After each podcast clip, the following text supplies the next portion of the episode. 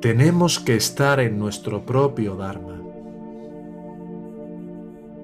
Dharma significa el camino correcto. Estás en tu Dharma ahora, sea lo que sea, porque no hay errores.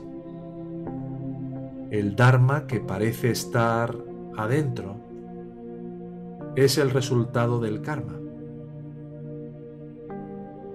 Mientras sigas creyendo que esto que percibes, sea lo que sea, o cualquier cosa que pienses la veas como algo real para ti, es porque ahí está tu aprendizaje. Y el ego lo va a querer boicotear de muchas maneras. Y su favorita, ¿sabes cuál es? A través del uso de la propia espiritualidad, diciendo de que todo eso es mental, de que todo eso es la mente, y de que todo eso no existe cuando todavía para ti parece que existe. Si para ti parece que existe, eso quiere decir que para ti ahí todavía hay una ilusión que tienes que llegar a querer, querer abandonarla por completo. No decir, eso es la mente, no le hagas caso, vuélvete hacia adentro y ya. Lo harás si puedes, pero si eso se repite una y otra vez, una y otra vez, ese es tu Dharma.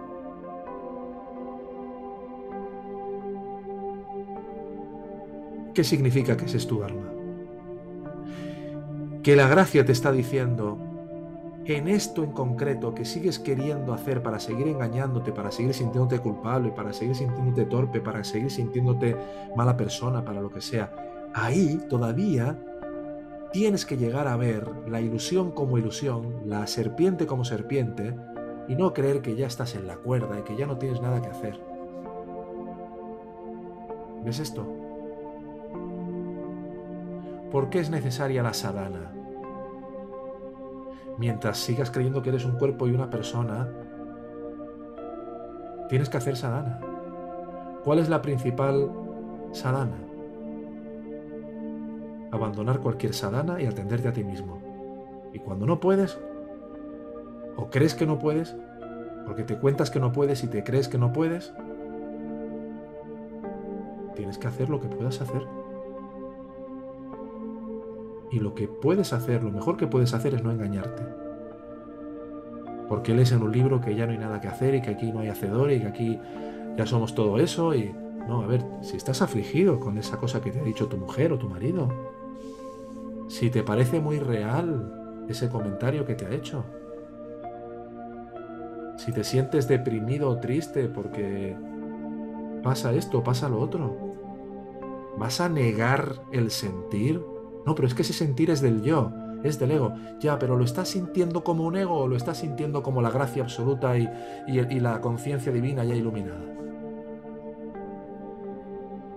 Por eso hay que tener mucho cuidado como decía Leida más arriba, con las interpretaciones simplistas del Advaita Vedanta, que no se rigen a la línea que marca un yani como Ramana o como Robert, que te dicen, ojo, cuidado, tu Dharma está donde todavía estás, no donde te gustaría estar.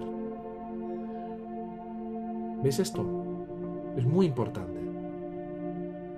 Y os lo dice un hermano que se daba abrazos y se tomaba test durante muchos días con Tony Parson, por poner un nombre de un maestro no neo-advaita y pseudo-advaita, que decía, todo esto es la vivacidad ocurriendo.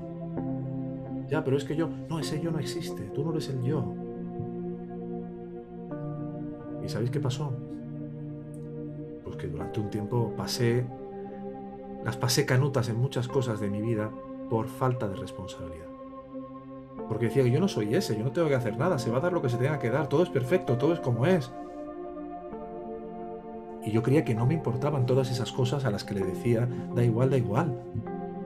Pero luego se dieron determinadas circunstancias y consecuencias y entonces sí, el barniz que se impone por parte del ego espiritual sobre lo que todavía sí es relevante para ti se resquebraja y entonces sí te duelen las cosas. Las habías negado con la propia espiritualidad.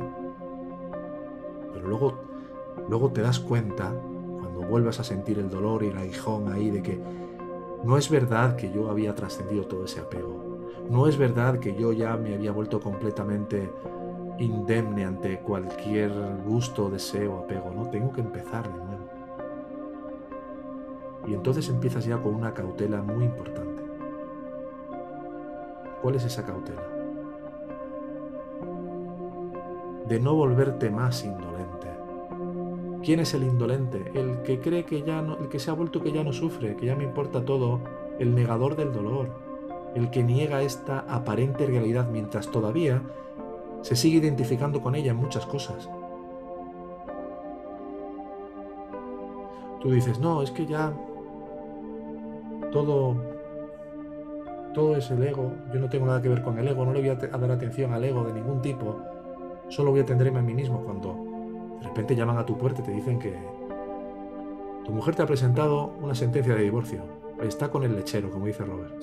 A ver si ahí, cuando te digan que está tu mujer con el lechero o tu marido con el lechero, y toquen la fibra del apego principal, de tus relaciones especiales favoritas, a ver si ahí de verdad dices, este ego no importa y todo esto no.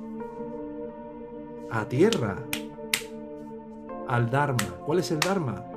Lo que se está dando en este momento. Autoindaga, claro, todo lo que puedas.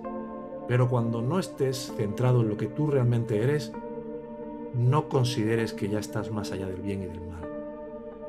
Porque el que está creyendo eso y el que quiere que lo creas es el mismo impostor.